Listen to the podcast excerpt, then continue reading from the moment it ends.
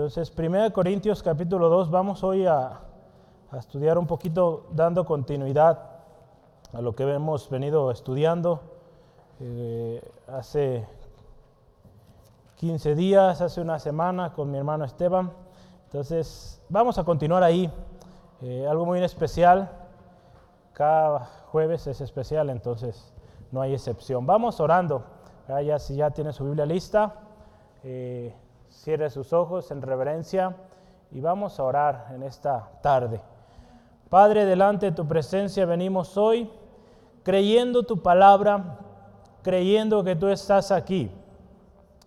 Tu palabra lo dice, Señor, Señor Jesús, que donde están dos o tres congregados en tu nombre, ahí estás tú. Señor, confiamos que tu palabra se cumple hoy y que tú estás aquí, Señor. Señor, ponemos en tus manos este tiempo. Te pedimos, Espíritu Santo, guíanos, enséñanos hoy en esta tarde. Te ruego, Señor, por mi hermano, mi hermana que hoy está aquí, si hay alguna preocupación, un dolor, en el nombre de Jesús, también lo llevamos a ti, oh Dios, creyendo que tú tienes cuidado de nosotros. Y cuando nos disponemos a buscar tu instrucción, tu palabra, tú nos bendices y tú nos enseñas algo especial. Bendice a aquellos que escucharán después. Dales palabra también, Señor. En tu nombre, Cristo. Amén, amén. Gracias, Dios. Aleluya. Eh, ahí en sus manos se le entregó eh, las siguientes páginas. Intenté hacerlo más grande, pero espero alcance a ver. Yo creo que sí alcanzan, ¿verdad? Solo la primera hoja fue la más, eh, la que se logró más grande. si no hubieran sido muchísimas hojas. Entonces, si usted se fija que dice San Pablo a los Corintios, a los Corintios. Esa primera hoja que usted recibió es la traducción de la Biblia de hace casi 500 años. Es la Biblia, la famosa Biblia del oso. Yo le animo que vea la historia de la Biblia del oso eh, de 1573, si mal no recuerdo. Entonces imagínense, hace ya buen rato que se escribió esa, esa traducción. Y si lo analizamos o vemos la historia, cómo fue que sucedió, eh, Casiodoro de Reina fue eh, quien la, escribió inicial, bueno, no, de hecho no, sí, de hecho sí, perdón, quien la escribió inicialmente, esta, esta versión, y después Valera eh, hizo una actualización, entonces es por eso que su Biblia, la que usted y yo tenemos hoy, después de muchísimas revisiones, por eso se llama Reina Valera, porque fue, fueron dos eh, españoles inicialmente que comenzaron este proyecto de traducción de la palabra de Dios al español. Entonces, yo hoy le traje varias versiones, de hecho son seis versiones, incluida esta. Eh, entonces, mínimo vamos a ver seis versiones, por ahí vamos a ver otra más que la traigo aquí.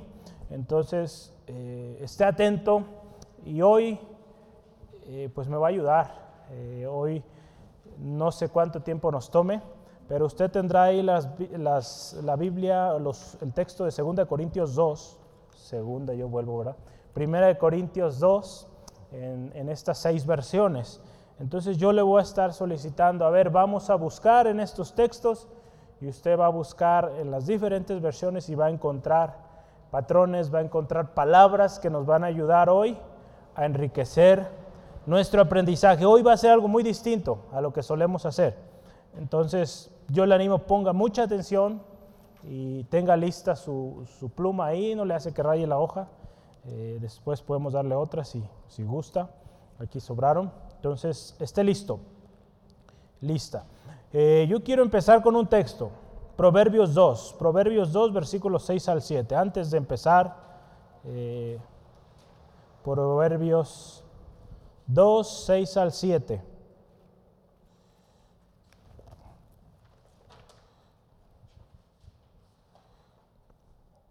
Vamos a estar hoy, como le mencionaba, siete versiones, seis ahí tiene usted en su mano.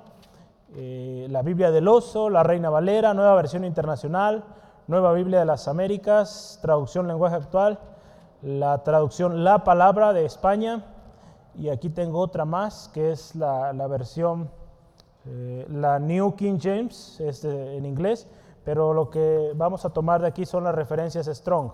Entonces, otra más, siete. Y este texto que yo quiero, con el cual quiero empezar es este. Eh, Proverbios capítulo 2, versículos 6 al 7. Porque Jehová da la sabiduría y de su boca viene el conocimiento y la inteligencia. Él provee de sana sabiduría a los rectos, es escudo a los que caminan rectamente. Nuestro texto hoy, o nuestro título hoy es La sabiduría que predicamos, ¿verdad? Así se llama. Entonces, esa sabiduría que usted y yo predicamos, esa sabiduría que usted y yo predicamos es sabiduría, como dice ahí Proverbios, que proviene de Dios, ¿verdad? Entonces, nuestro título es La sabiduría que predicamos.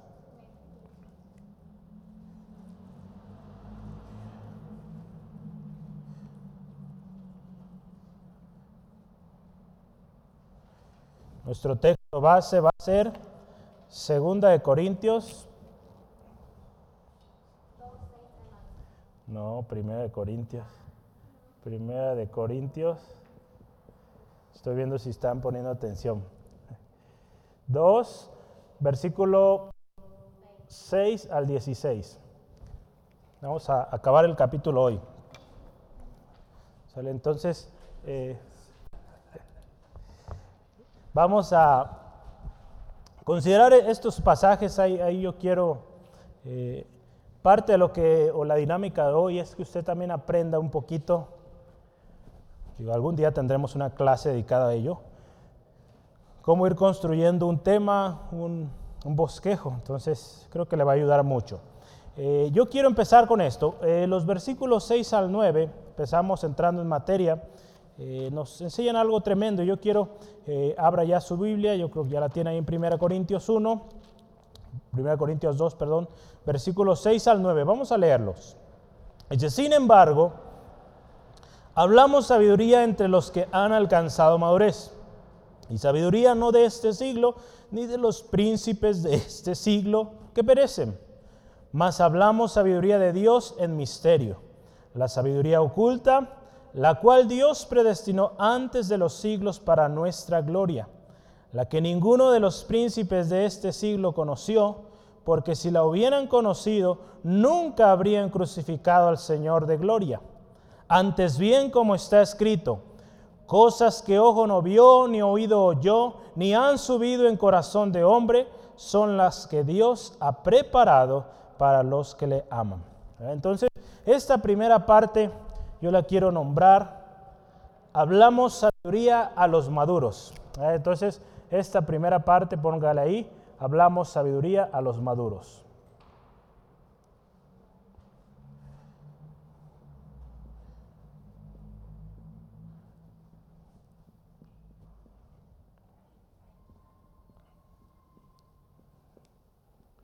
Los versículos que estamos tomando referencia ahí son del 6 al 9. Entonces, si usted se fija, unos versículos antes, ¿se acuerda? La semana pasada se habló de esto,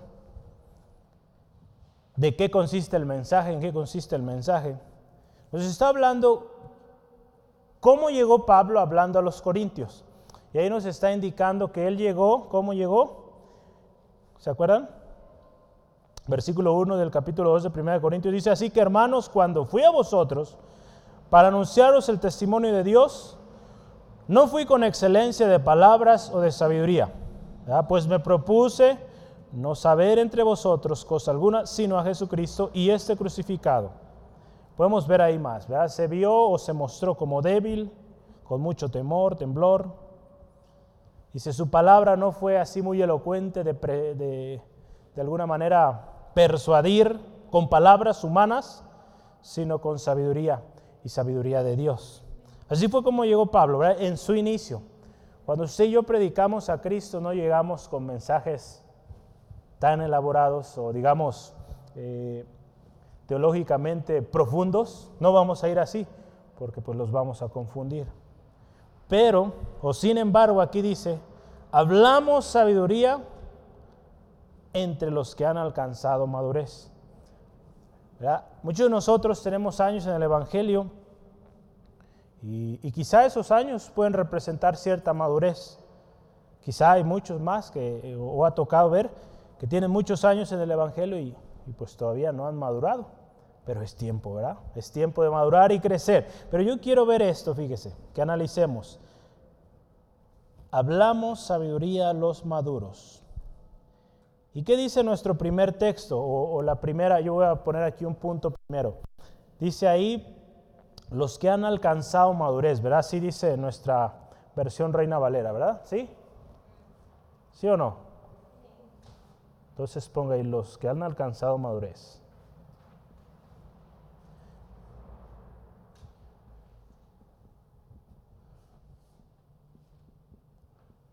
Yo les voy, les voy a pedir, por favor, que en la versión, la Biblia del Oso de 1573, me ayuden y me digan cómo dice ahí. La Biblia del Oso es la primera. Liz, aquí hay hojas para, para George y, y Iris. ¿Cómo dice ahí en lugar de los que han alcanzado madurez? ¿Cómo dice? Liz.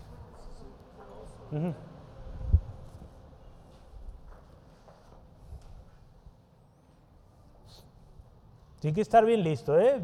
Por eso le hice hojita, para que luego, luego. Entre perfectos. Muy bien, ¿quién dijo? Liz lleva un punto, ¿eh?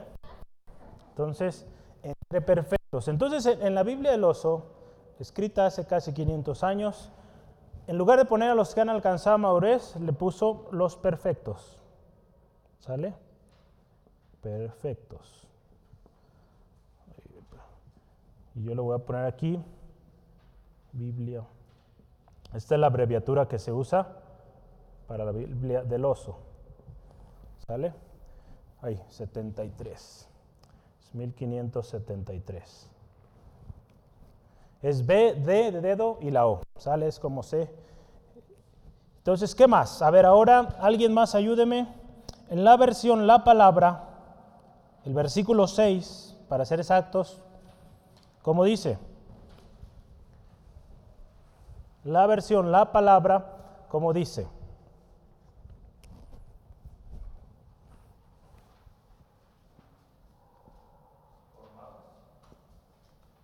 ¿Qué más? ¿Dónde?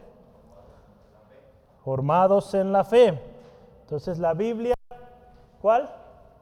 La palabra dice formados en la fe, ¿verdad? Entonces,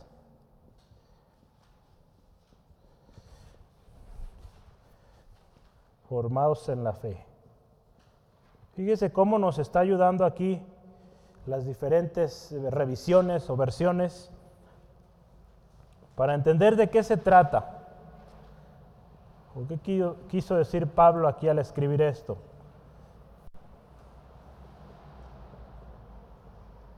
¿Sí las está encontrando? Ok, muy bien. Entonces esté listo porque le voy a preguntar varias veces. Una más. En el lenguaje actual, ¿qué dice?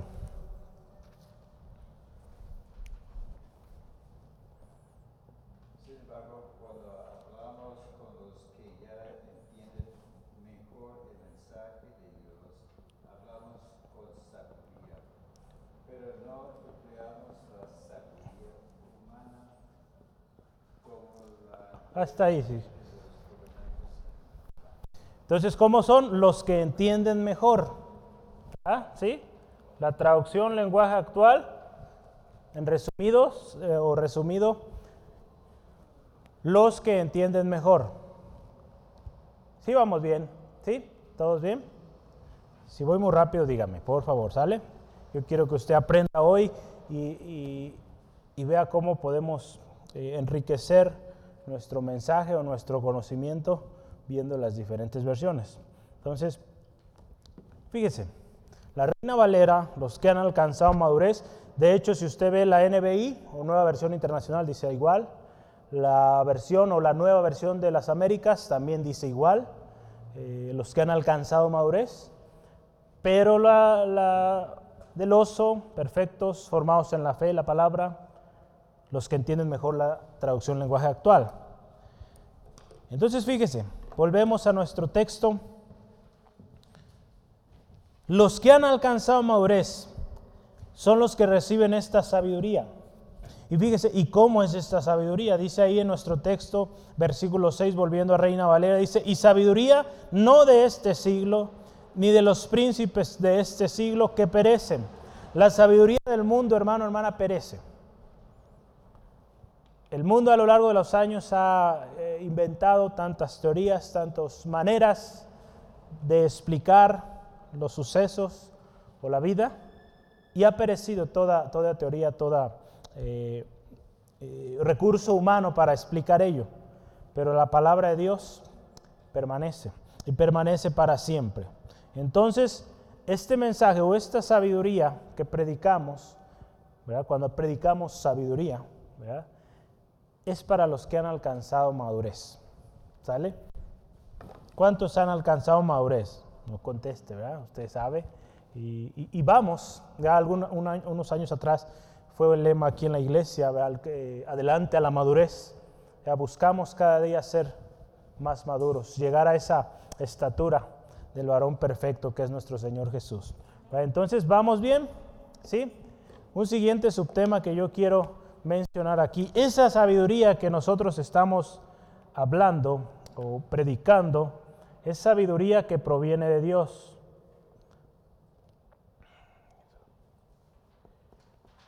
Entonces escriba ahí sabiduría que proviene de Dios.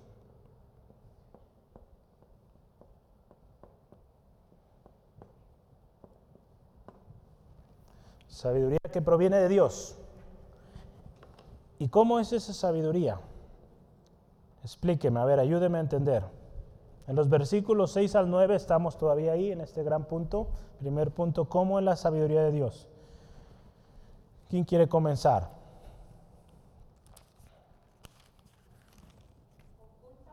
Oculta, ¿qué más?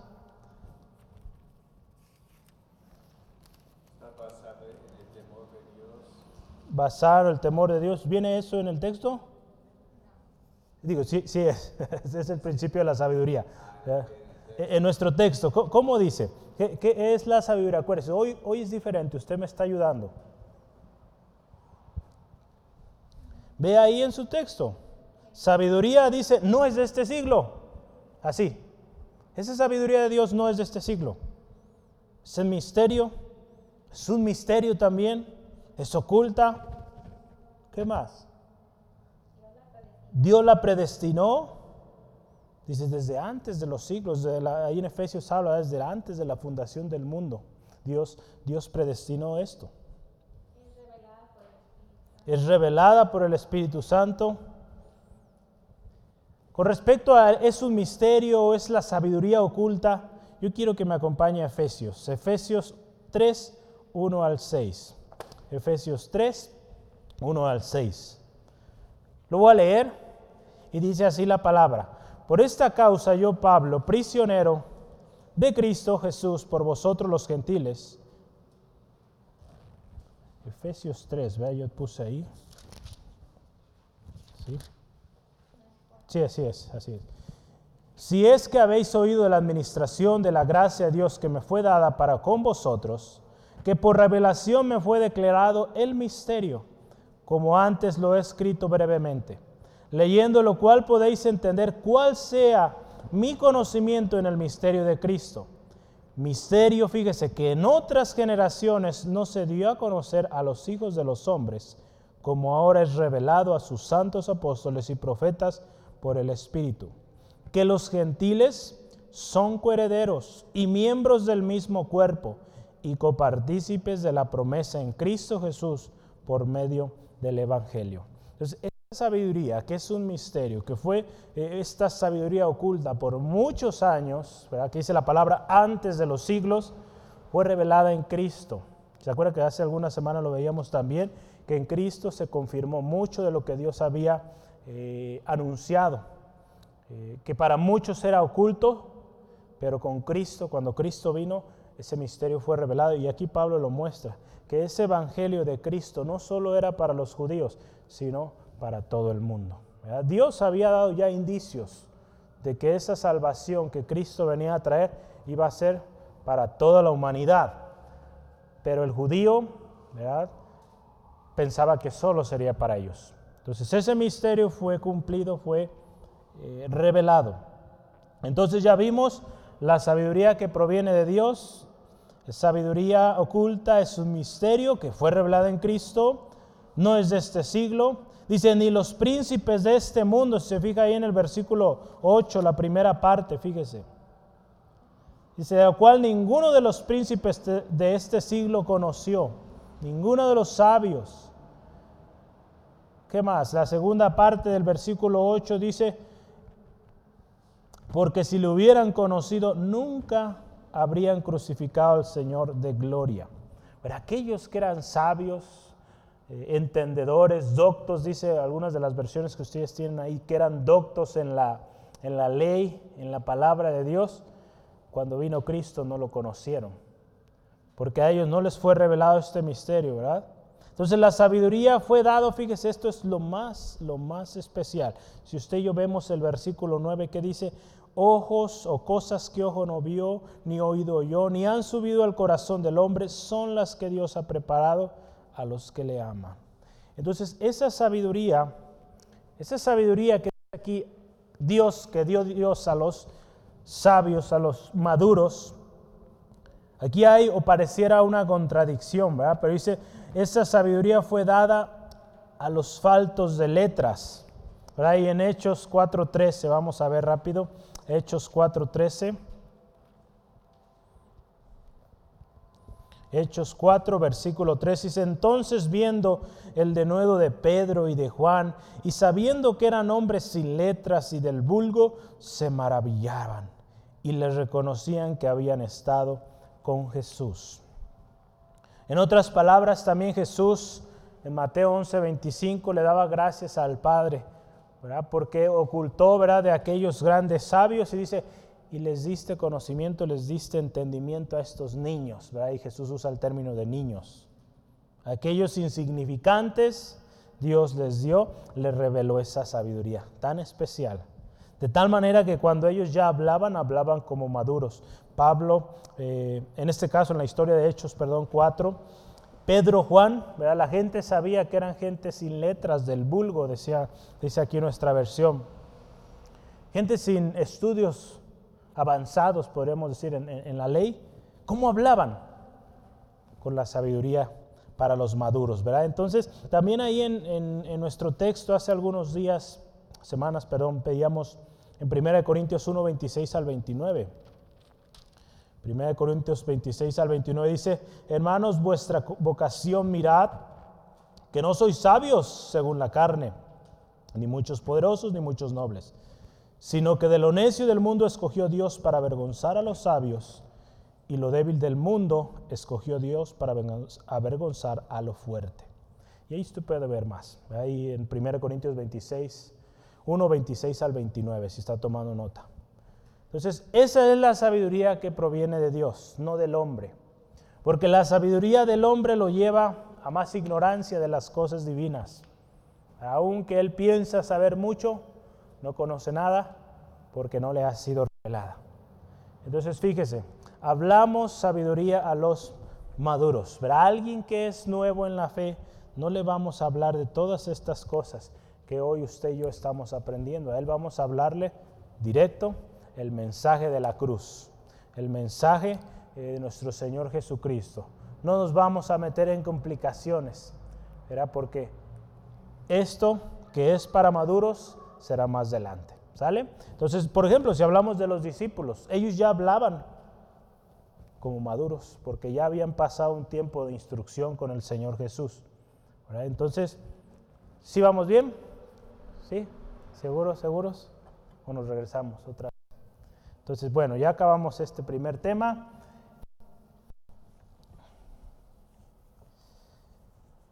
Y vamos al siguiente subtema, gran subtema que yo quiero que tome nota y es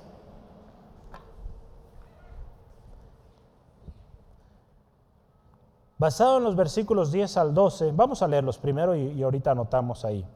Versículos 10 al 12 de 1 Corintios 2. Pero Dios nos las reveló a nosotros por el Espíritu, porque el Espíritu todo lo escudriña, aún lo profundo de Dios. Porque ¿quién de los hombres sabe las cosas del hombre, sino el Espíritu del hombre que está en él? Así tampoco nadie conoció las cosas de Dios, sino el Espíritu de Dios. Y nosotros no hemos recibido el Espíritu del mundo, sino el Espíritu que proviene de Dios, para que sepamos lo que Dios nos ha concedido. Aquí yo quiero hablar de tres cosas, eh, o voy a llamarlo así, este segundo gran subtema. El Espíritu de Dios, por, espacio solo voy a poner el E, pero es Espíritu, mayúscula, Espíritu de Dios. El Espíritu con minúscula del hombre.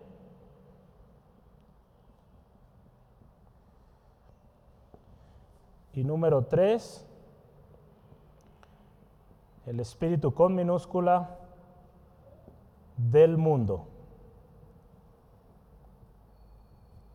Y aquí tenemos de referencia el versículo 10 al 12.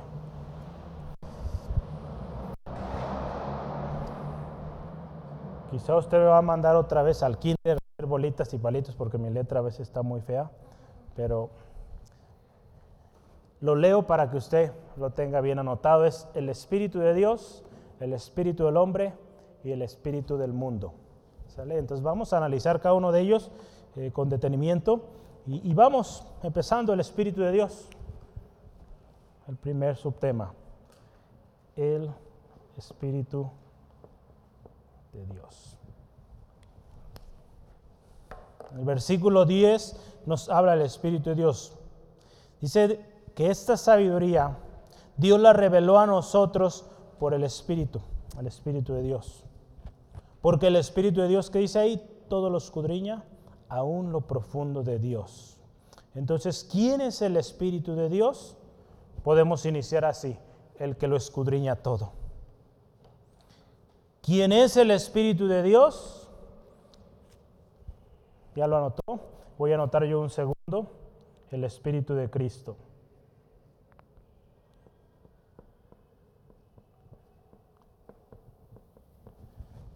Para ello yo quiero que, que vea en su Biblia alguien, por favor, ayúdeme, Romanos 8, 9 al 11.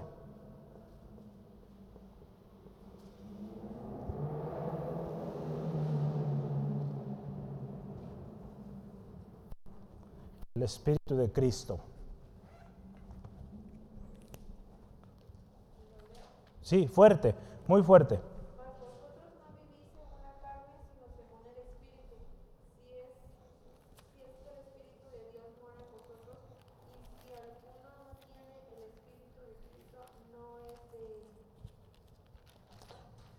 Hasta el 11.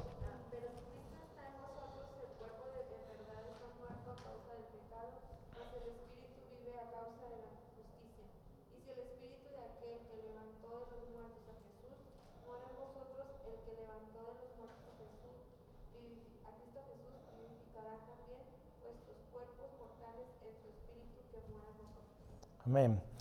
Si se fija ahí, nos habla del Espíritu de Cristo, que es el mismo que mora en nosotros. Si usted se acuerda cuando Jesús eh, va al Padre, Él hace esta promesa especial de que daría su Espíritu Santo, ¿verdad? Que no se fueran de Jerusalén hasta que fueran investidos, fueran llenos del Espíritu Santo. Entonces el Espíritu de Dios, el Espíritu que escudriña todo, número uno, el Espíritu de Cristo, que también está en nosotros. Y también el Espíritu de Dios es el Espíritu que nos ha sido dado para permanecer en Él. El Espíritu de Dios es lo que nos hace permanecer en Dios. Y yo le voy a dar una referencia ahí, primera de Juan 4, versículo 13. Primera de Juan 4, versículo 13. Dice así la palabra. En esto conocemos que permanecemos en Él y Él en nosotros, en que nos ha dado su Espíritu. El Espíritu de Dios en nosotros nos hace o nos da constancia de que Dios está en nosotros y que nosotros estamos en Él, de que hay esa conexión, esa unidad. Como cuerpo de Cristo, el Espíritu Santo es quien nos da constancia de que estamos unidos a Él. De otra manera, pues es otro espíritu el que tenemos y pues no estamos unidos a Él. ¿Sí queda claro eso? El Espíritu Santo eso nos ayuda o nos, o nos da constancia de.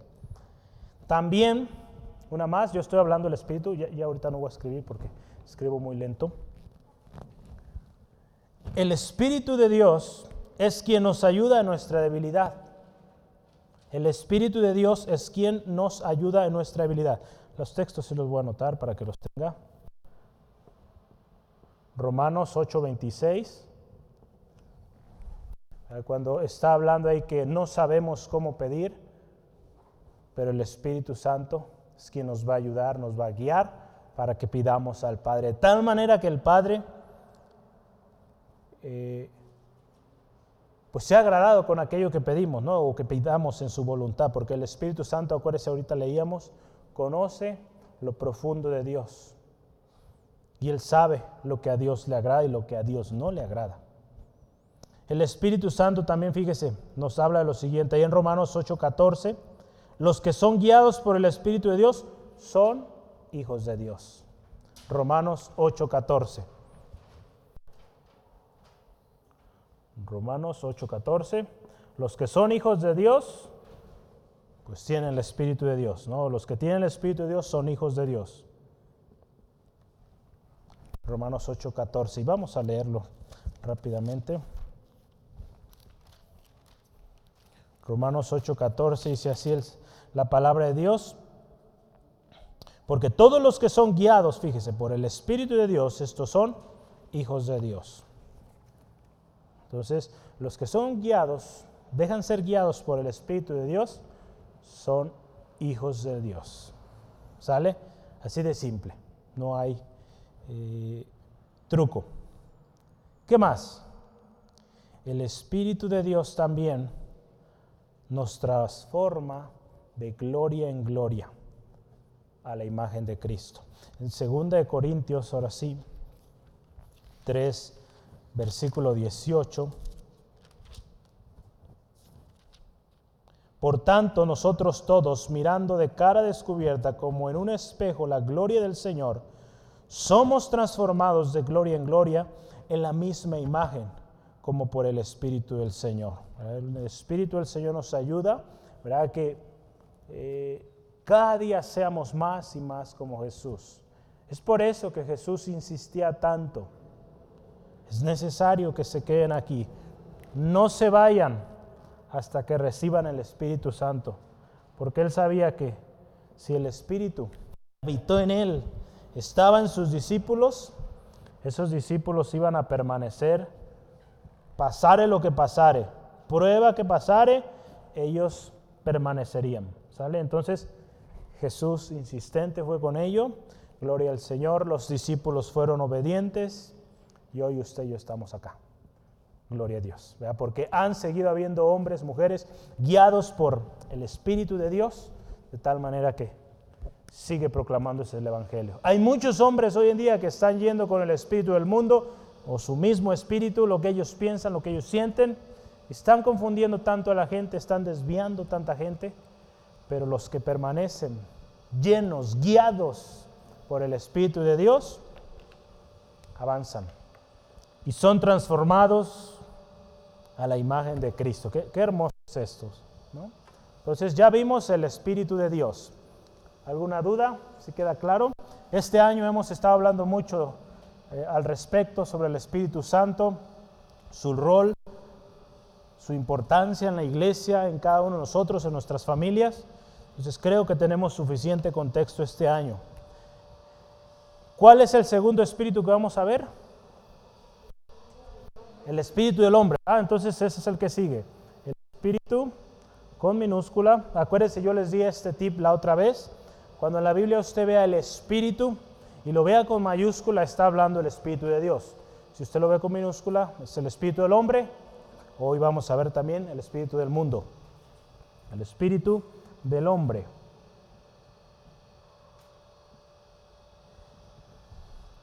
espíritu del hombre. ¿Qué nos dice ahí la palabra el espíritu del hombre?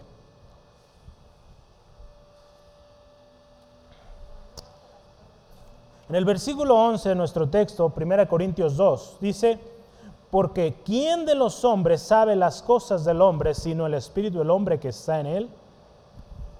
Aquí nos habla que el espíritu del hombre, pues es algo interno que cada uno de nosotros tenemos y todos tenemos esto.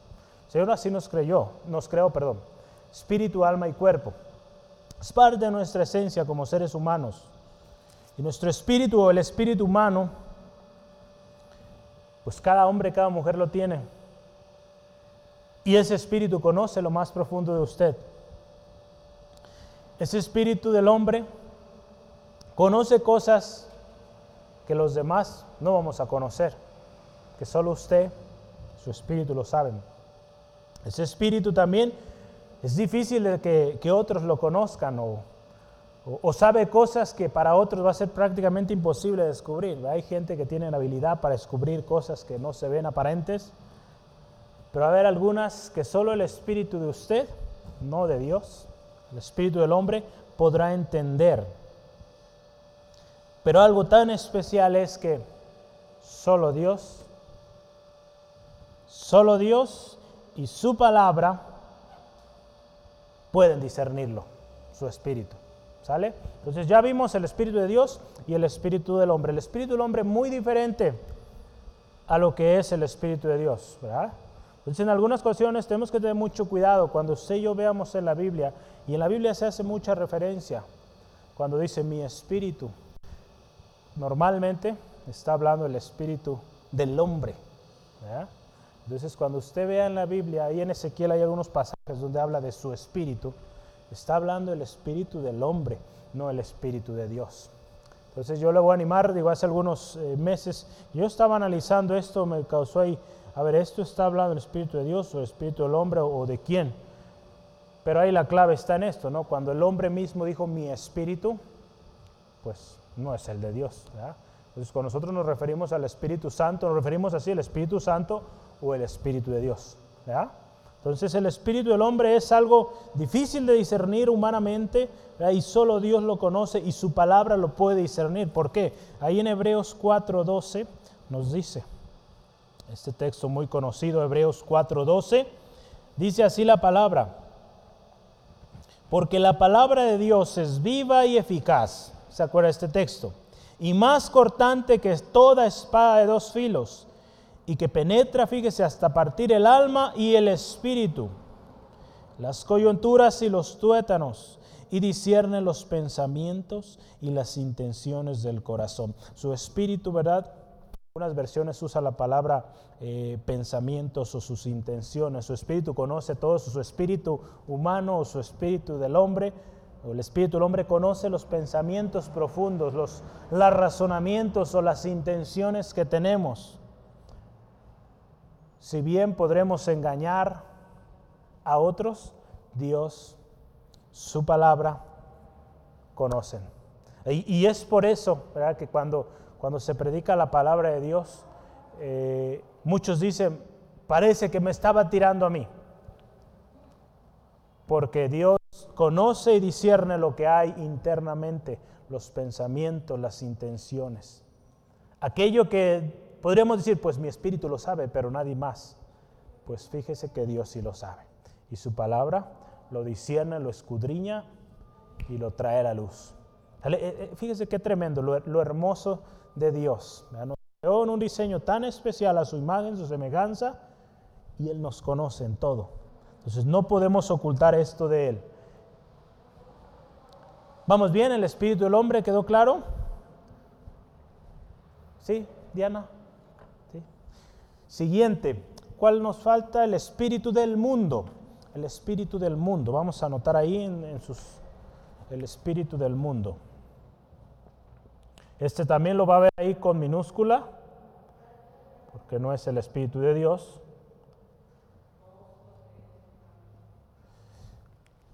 Listo. Se me hace que Jera va a ocupar.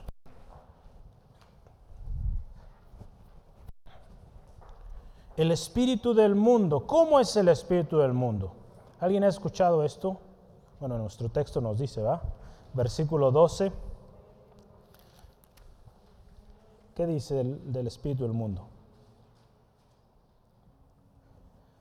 Del versículo 12 nuestro texto dice, y nosotros no hemos recibido el espíritu del mundo, sino el espíritu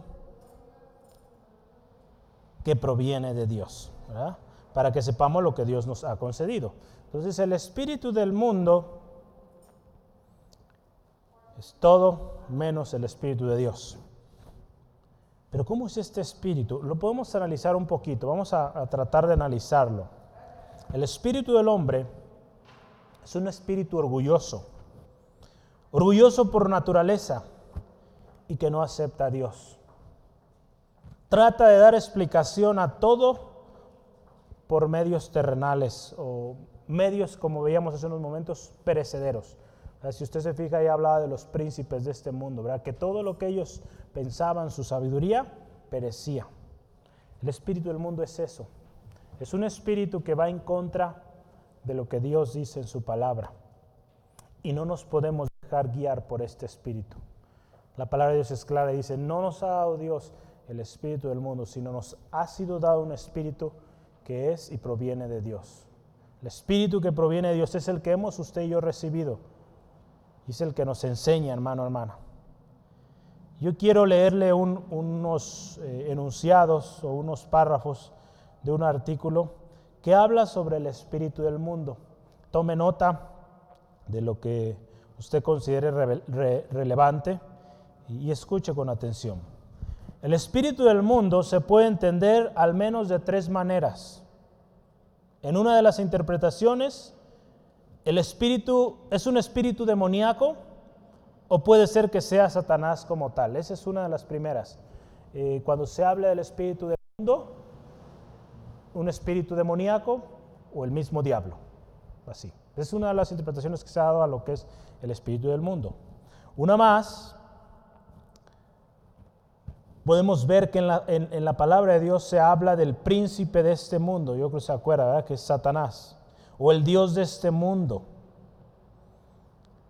Y en Efesios 2.2 habla de el espíritu que opera en los hijos de desobediencia. Entonces esa es la segunda interpretación que se ha dado, que el espíritu del mundo es aquel que opera en los hijos de desobediencia, desobediencia Efesios 2.2. Entonces primero ya vimos el espíritu del mundo, algunos, o, una de las interpretaciones que se le da es un espíritu ya sea demoníaco o el mismo Satanás. Número dos, el espíritu que opera en los hijos de desobediencia, Efesios 2.2. Entonces, esas son las dos que si usted y yo lo analizamos, pues tiene un mismo origen, ¿verdad? El enemigo. El segundo párrafo que yo le quiero leer es este, y es la tercera interpretación, la cual eh, ofrece un poquito más eh, de, sentido. Otros sugieren que Pablo no se refería a un espíritu maligno necesariamente, sino más bien a una forma de pensar que está, fíjese, ajena y opuesta al Espíritu de Dios la disposición pecaminosa de la humanidad, que podría llamarse espíritu de rebelión, codicia, orgullo y falsedad. Un tercer punto de vista es que el espíritu del mundo es en general la sabiduría humana o el proceso humano elemental de comprensión tal como se expresa en la filosofía secular y la sabiduría mundana. De hecho, aquí está el tercero como tal, ¿verdad? Entonces el primero es un espíritu demoníaco, Satanás, el segundo, ¿verdad? ¿Cuál era? El que opera en los hijos de desobediencia. Y número tres, pues el espíritu del mundo, o sea, mm, la manera de, cómo el mundo trata de, dar eh, explicación a las cosas. O en otras palabras, el espíritu del mundo es la sabiduría humana.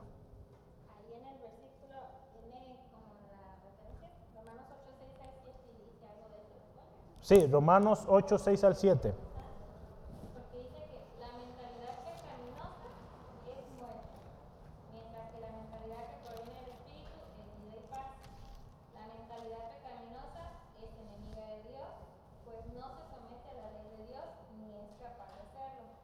Los que viven según la naturaleza pecaminosa no Fíjese cómo lo llama aquí, ¿verdad? Naturaleza pecaminosa. Entonces, si, vamos eh, estudiando diferentes eh, puntos y, textos, podemos encontrar que ese es el espíritu que mora en el mundo. Eh, una manera de, explicar o de, analizar mundano, ¿no?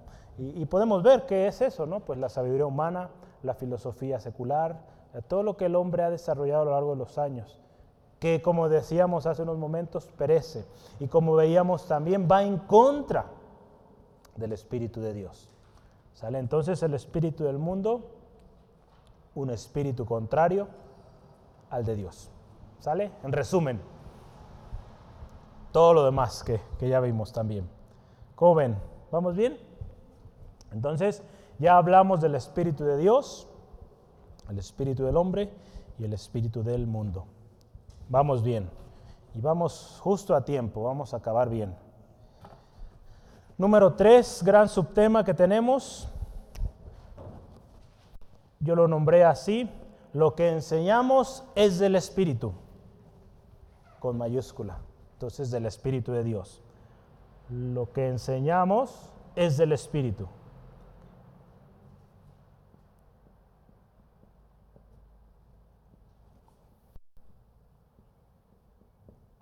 Fíjese bien, yo mis mayúsculas son más grandes, aunque escribo con puras mayúsculas. Entonces, para que usted... Lo que enseñamos es del Espíritu. Ese es el último punto que hoy estamos analizando. Y vamos, vamos analizando punto por punto aquí en este pasaje. Vamos a leer versículo 13 al 16. Lo cual también hablamos lo que es del Espíritu, ¿verdad? No con palabras enseñadas por sabiduría humana, sino con las que el, eh, enseña el Espíritu, acomodando lo espiritual a lo espiritual. Pero el hombre natural no percibe las cosas que son del Espíritu de Dios, porque para él son locura y no les pueden entender, porque se han de discernir espiritualmente. En cambio, el espiritual juzga todas las cosas pero él no es juzgado de nadie. Porque ¿quién conocía la mente del Señor? ¿Quién le instruiría? ¿O quién le instruirá? Mas nosotros tenemos la mente de Cristo. Lo que hablamos, fíjese primero, lo que hablamos.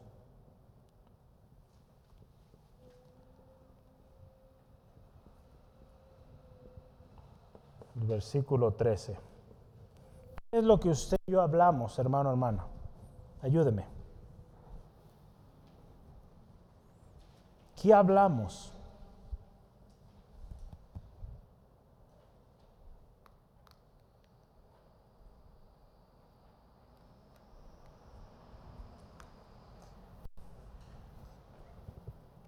En su Biblia, yo quisiera verlo viendo su Biblia, a ver qué es lo que hablamos.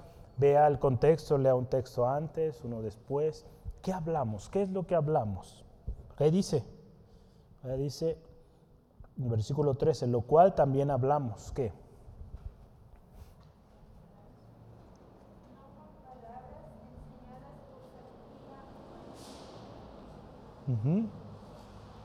Nosotros no hablamos, si lo podemos ver así, sabiduría humana, ¿verdad? Pero ¿qué hablamos? Entonces, si no hablamos sabiduría humana, ¿qué hablamos? La sabiduría de Dios, ¿verdad? Cosas que nos fueron reveladas por el Espíritu. Eso, es lo que vamos a hablar, eso es lo que usted y yo vamos a enseñar. No sabiduría humana, sino lo que Dios ha dicho, lo que Dios dice en su palabra. ¿Cómo ven? ¿Sí vamos bien? ¿Verdad? Porque cuando usted habla la sabiduría de Dios, usted está hablando lo que Dios, dice ahí, ha concedido, lo que Dios ha determinado, lo que es el plan de Dios. Y eso es lo que usted y yo hablamos. ¿Sí? ¿De acuerdo? Eso vamos a hablar. No vamos a hablar nuestros propios conceptos, ideas. No, vamos a hablar la sabiduría de Dios. ¿Y cómo es esa sabiduría de Dios? Es una sabiduría, yo quiero solo, para añadir un poquito aquí, añadirle un texto Hay mucho más que podríamos hablar de, lo que es la sabiduría de Dios, pero yo le quiero dar un solo versículo hoy ahí en este respecto. La sabiduría de Dios es aquella que no puede ser contradecida. Nadie se puede oponer. La palabra de Dios en Lucas 21:15 dice que Él nos daría palabra, de sabiduría, palabra y sabiduría, la cual no podrían resistir ni contradecir. Entonces lo que usted habla, si usted está hablando la sabiduría de Dios, no hay quien la pueda refutar, no hay quien la pueda contradecir. ¿Sale? Entonces por eso es muy importante que eso usted y yo hablemos. ¿Sí? En el versículo 14 que dice, pero el hombre natural no percibe las cosas que son del Espíritu de Dios, porque para él son locura, y no las puede discernir o entender porque se han de discernir espiritualmente. Entonces ya vimos, lo que hablamos, ¿verdad? Eh, eh, lo que usted y yo hablamos es espiritual. Y entonces dice ahí, termina ese texto, hay que acomodar lo espiritual con lo espiritual. Cuando estamos hablando palabra de Dios, pues vamos a hablar en el espíritu, no vamos a hablar en nuestras propias eh, ideas, razonamientos, ¿verdad? Y, aquí nos habla. Y, y, es claro, fíjese, por eso este título, lo que enseñamos es del espíritu, ¿sale? Entonces, para entender y, ayudarnos en nuestra comprensión hoy es, hay que ver o hay que estudiar el hombre natural. ¿Cómo es el hombre natural? ¿Alguien me ayuda? Vero, ¿cómo es el, el hombre natural? El hombre natural no percibe. Así es, no percibe las cosas que son espirituales. ¿Qué más? El hombre natural.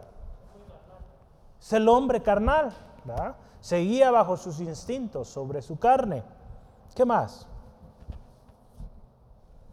Utiliza medios humanos al final de cuentas. Utiliza sus pensamientos, sus emociones, sus razonamientos, sus filosofías, sus teorías, todo lo que es humano. Nada divino. E-, ese es el hombre natural. Y eso no es lo que enseñamos, ¿verdad? No enseñamos lo que proviene del hombre natural, porque lo que proviene del hombre natural es perecedero, perece, se acaba. ¿Sale? Y hay una cosa más del hombre natural. ¿Cómo ve? Le voy a hacer esta pregunta y se va a acordar de unas clases anterior, una o dos, dos clases antes. ¿Cómo ve el hombre natural al Evangelio? Como locura, ¿verdad? Para él es locura el mensaje de la cruz, el mensaje, el Evangelio que usted y yo predicamos, para el hombre natural le resulta una locura.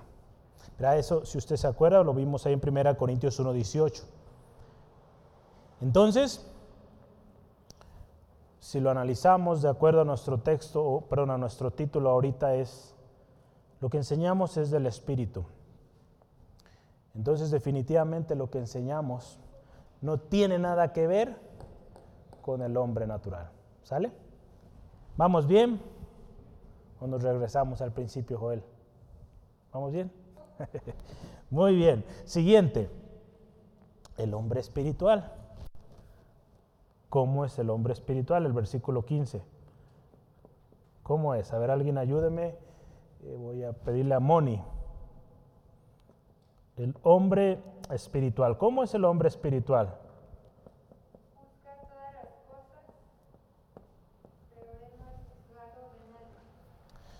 Muy bien, gracias Moni. El hombre espiritual dice ahí, vamos a verlo, juzga todas las cosas, pero él no es juzgado. ¿Por qué?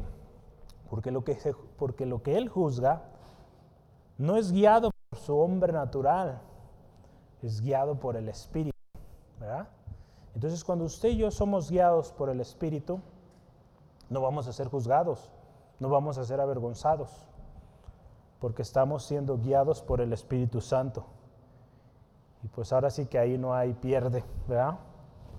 Entonces nos conviene buscar ser llenos del Espíritu Santo y vivir así, juzgar de tal manera que el Espíritu Santo nos guíe. Porque el problema es que muchos juzgan como hombres naturales y como hombres naturales entran en juego sus emociones, sus pensamientos, sus ideas, y con ello lastiman, dañan y afectan tanto. Pero cuando juzgamos de acuerdo al hombre espiritual que está lleno del Espíritu de Dios, créame que cuando juzgue o emita opinión o emita acción sobre algo, va a ser de manera correcta. Va a ser de manera que edifique. Entonces, pidamos al Espíritu Santo nos llene. Por eso, fíjese cómo el Señor tiene todo preparado para nosotros, de tal manera que aprendamos la necesidad del Espíritu Santo en nosotros. ¿Sí, amén? Yo quiero añadir un texto ahí. En el anterior sí, le, sí anotó en el hombre natural, primera de Corintios, perdón, sí, ¿verdad? Primera de Corintios 1.18, lo voy a anotar por si no lo había puesto. Primera de Corintios 1.18, con respecto al hombre natural y para el hombre espiritual, yo quiero compartirle el texto de Juan 4, 23 al 24. Juan 4, 23. Jesús está con la mujer samaritana y es donde Jesús dice que Dios está buscando adoradores, ¿verdad? Y Él busca adoradores que le adoren en espíritu y en verdad. Entonces, y dice ahí también que Dios es espíritu. Ahí los que le adoran, pues, estar en el espíritu, adorar en espíritu. Es necesario que le adoren en espíritu. Entonces, el hombre espiritual es aquel que adora a Dios. El hombre natural no. ¿Sale? Entonces, si usted quiere adorar a Dios, si usted, si yo quiero agradar a Dios, tengo que ser un hombre espiritual, ¿verdad? Alguien que vive en el espíritu, porque es la oración que Dios recibe. Una oración de alguien que está en el Espíritu. Vea cómo se, interconecta todo esto con lo que estamos hablando. nuestro tema central es la sabiduría que predicamos, pero el Espíritu Santo tiene un rol tan importante ahí que nos ayuda, nos da sabiduría y nos ayuda siendo llenos del Espíritu a agradar a Dios.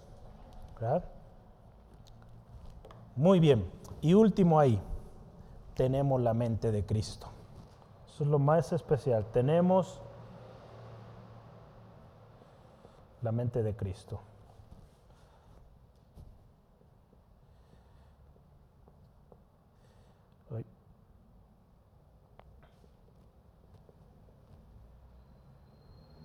Este es el versículo 16 y último.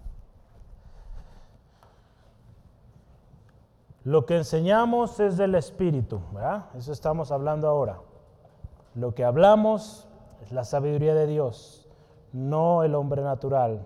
Nosotros somos o buscamos ser hombres espirituales porque así adoramos a Dios y tenemos la mente de Cristo. Recuerda, el Espíritu que estuvo en Cristo está en usted, por lo tanto usted tiene la mente de Cristo. Y en Cristo Jesús, ¿qué dice Filipenses 4:13?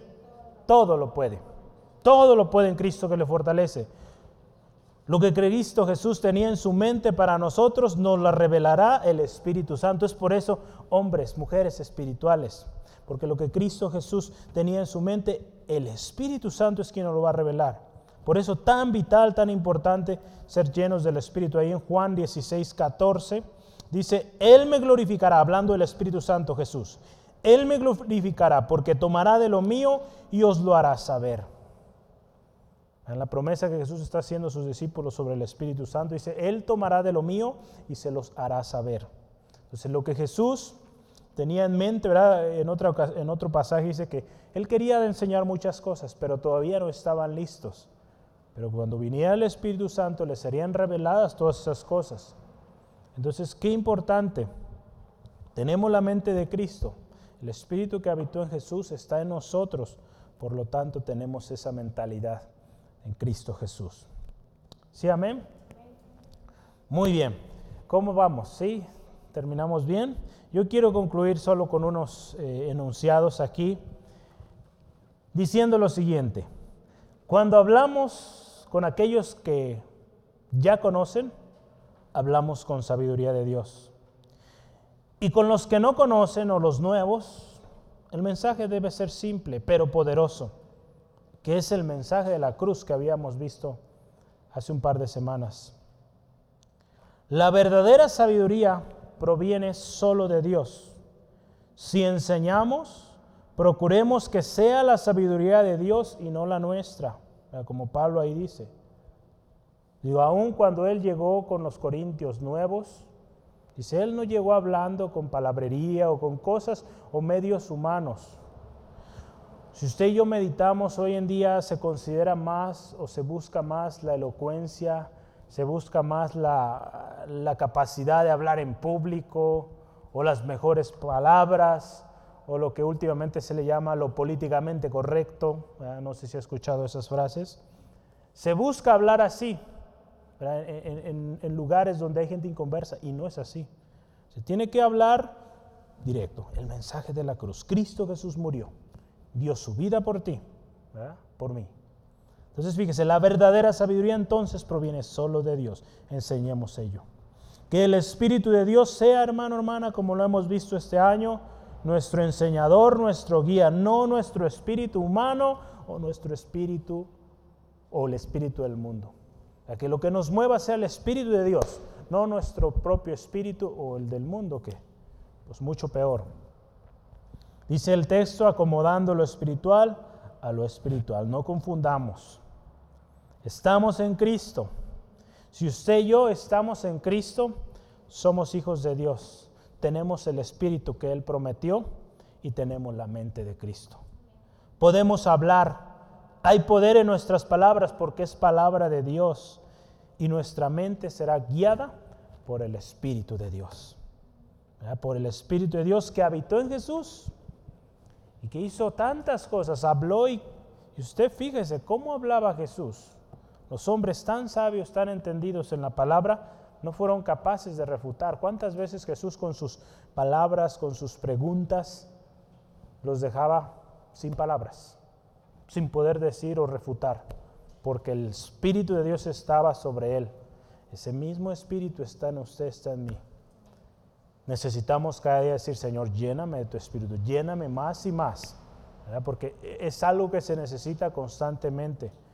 El Evangelio hasta hoy ha llegado por eso, porque hubo hombres llenos del Espíritu Santo que fueron guiados por el Espíritu de Dios y no por el Espíritu del hombre. Porque también fíjese, una de las cosas que sucede cuando somos guiados por el Espíritu humano es que nos vamos a cansar o vamos a ver las circunstancias y, tu Espíritu humano va a decir, es imposible que tú entres a ese lugar. ¿Cuántos misioneros, verdad?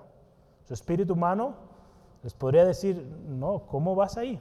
Pero el Espíritu de Dios fue con ellos, les consoló, les dio palabra, les dio guianza, de tal manera que la palabra ha llegado a tantos lugares hoy en día. ¿Sale? Entonces vamos orando, dándole gracias a Dios por su palabra en esta tarde y pues pidamos ser llenos de su sabiduría, que su Espíritu Santo nos enseñe cada día más y más. Padre, te alabamos, te damos gloria porque tu palabra es preciosa, Señor. Y esa sabiduría, sabiduría de lo alto, Señor, fue escondida de los sabios, de los entendidos de este mundo, Señor. Y la diste, Señor, a los simples, a los niños. De tal manera, Señor, que tú te glorificaste ahí, Señor. Y aquello humano, aquello terrenal fue avergonzado. Señor, al ver que no podían, Señor, contra tal sabiduría, porque es tu sabiduría, Señor. Señor, ayúdanos a buscar esa sabiduría de lo alto. No buscar, Señor, esos medios humanos o, dejarnos guiar por esos medios humanos o, o terrenales, sino, Señor, en cada decisión, en cada palabra, Señor, nosotros seamos guiados por tu Espíritu aun cuando nos presentemos con aquellos que nunca han oído el mensaje.